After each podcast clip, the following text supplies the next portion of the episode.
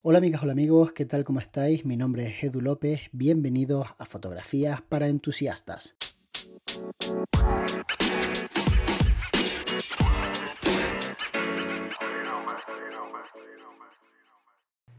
Hoy os voy a contar la historia del día en el que casi se me para el corazón del susto que me llevé cuando eh, recibí una llamada de unos novios diciéndome, ¿dónde estás? Te estamos esperando en la puerta de la iglesia y no apareces es posiblemente la mejor historia que tengo de este tipo.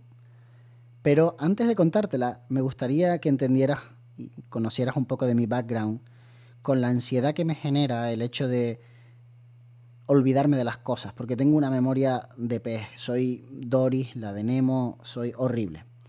Entonces, yo hace mucho tiempo que me apunto todo por triplicado. O sea, tengo unas notas en donde obviamente apunto todos los trabajos que tengo que hacer.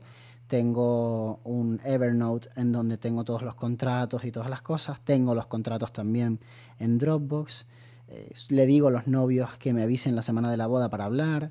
Me pongo un pago de los que me tienen que hacer esa semana para que se fuerce esa interacción y yo no me olvide. O sea, hay un millón de cosas que hago para que nunca de ninguna manera se me olvide que tengo un reportaje de boda, ¿no?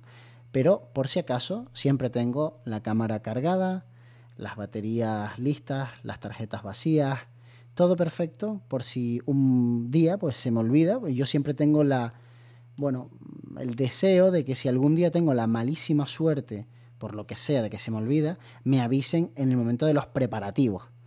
Aunque sea tarde, pero que sea en los preparativos, o sea, que no me avisen ya una vez estando en la ceremonia. Yo entiendo que si tú te vas a casar, me has contratado para todo el día y de repente en los preparativos yo no doy señales de vida, no mando un WhatsApp, nada, pues hay un momento en el que tú dices, oye, llama a Edo a ver qué le pasa, que a lo mejor le pasó algo. Entonces te llaman y todavía estás a tiempo de llegar. Igual no los preparativos, pero bueno, los preparativos se pueden falsear un poco a última hora y seguro que no pasaría no sería algo tan grave, ¿vale? Sería grave, obviamente, sería una cagada, pero no sería como para que alguien te deje de hablar, te ponga verde en las redes sociales, etc. Entonces vivo con pesadillas de ansiedad. He tenido muchas pesadillas en donde se me olvida el día de la boda, los novios me llaman ya cuando están en la puerta de la iglesia, eh, me mandan un mensaje ya definitorio que dice nos has arruinado el día más bonito de nuestra vida, no lo olvidaremos nunca. Todo este tipo de cosas que es que pensarlas me ponen los pelos de punta. Y cuanto más tiempo llevas, pues como que más te relajas con el trabajo, porque al final para mí se ha convertido a hacer reportajes de boda de alguna manera en algo a lo que estoy habituado. No diría rutinario, porque creo que no es la palabra que lo define, pero sí que es cierto que estoy bastante acostumbrado a que durante una temporadita del año, pues yo hago ese tipo de reportajes de forma asidua. A veces hago 15, 18, otras veces hago 20, 22. Y bueno, a lo mejor pues el año que viene hago a lo mejor menos, no lo sé, porque a estas alturas eh, uno ya empieza a planificar un poco el año que viene y, la verdad es que ahora mismo, justo en este momento, no tengo demasiadas bodas, lo cual no me preocupa en absoluto, ¿no? porque también tengo otros negocios, o sea, monetariamente no, no necesito hacer tantas bodas como en el pasado, pero me gusta hacer bodas y no me gustaría cagarla, entonces yo vivo con esa ansiedad. Tengo como varias pesadillas diferentes, una es la que os he contado, la otra es que se me olvidan las tarjetas o que tengo algún problema técnico y la cámara no quiere funcionar. Y también tengo otra, es que pierdo las fotos. Y la verdad es que esa, además de pesadilla, me ha ocurrido en la vida real en parte. Nunca he perdido eh, un reportaje, pero sí he perdido algunas fotografías de alguna preboda o algunas fotografías de un reportaje. En gran parte esa también es la razón por la que voy acompañado a las bodas, porque si tú pierdes parte del reportaje, que es una absoluta desgracia, pero te puede ocurrir, porque se te pierden las tarjetas, no las pasaste, la copia de seguridad no la hiciste, el disco duro se te rompió, hay muchos momentos en los que las puedes cagar. Tener otra persona que va contigo y también hace fotos, pues, oye, es como también un poco salvavidas. También tengo que decir que eso me ocurrió hace muchos años y que he puesto medidas para que eso no me ocurra. Cámaras con doble tarjetero para poder hacer copias de seguridad in situ, me llevo el iPad y hago una copia de seguridad en la boda, o sea, hago muchas cosas que intentan paliar un futuro problema. Pero entended con todo esto que mi nivel de ansiedad es grande. O sea, yo vivo con bastante ansiedad pensando en que la puedo cagar. Me imagino que como todos los fotógrafos de boda, ¿no? Al menos todos los que se sienten así como responsables de su, de su curro. O sea, los que no, pues, y viven fumados todo el día, me imagino que a esos les da igual, les envidio profundamente. O sea, los hippies que van en plan, tranquilo, todo va a salir bien, esa gente me encanta. Los que utilizan cámaras con solamente una tarjeta de memoria, esa gente yo les admiro porque viven más felices que yo seguro.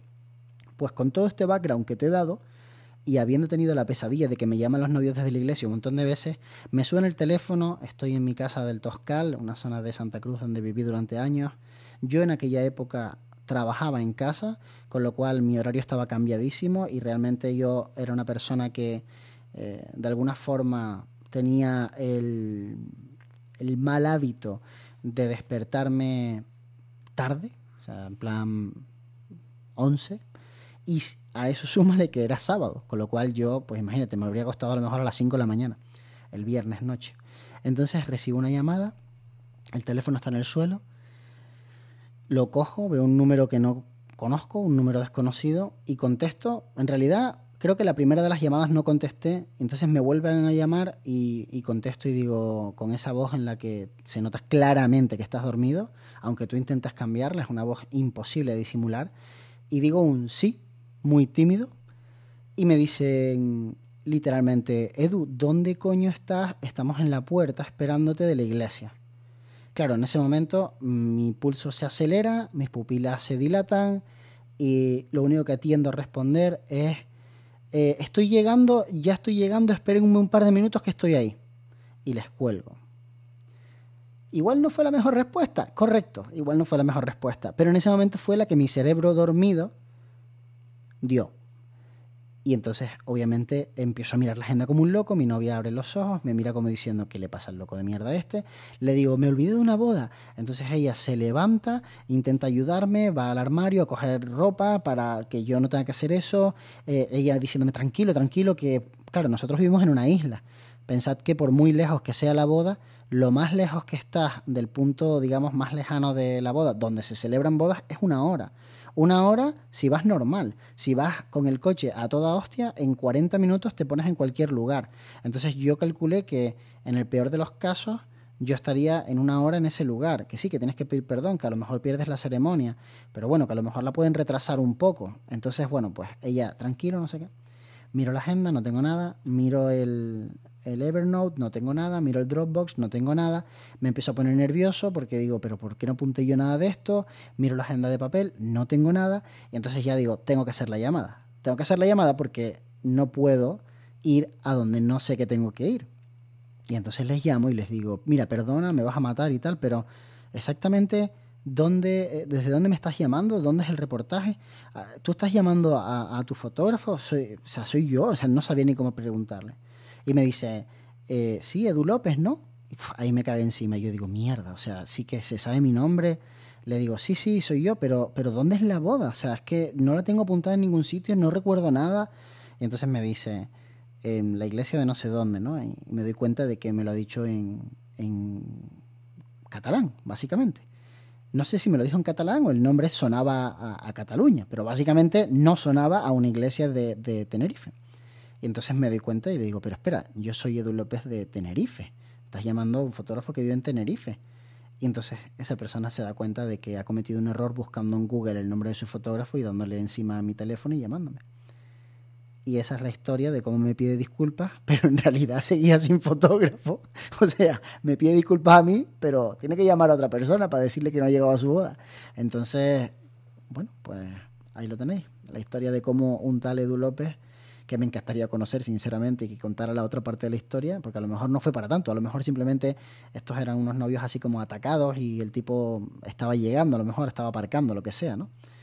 Pero, pero wow, wow, me levanté después de eso ya me tomé un café muy tranquilamente, miré por la ventana, me acuerdo que en aquella época fumaba, me fumé un cigarro, el cigarro de, de la paz, me quedé mirando al infinito pensando, oh Dios mío, la pesadilla se hizo realidad por un momento y lo he pasado fatal.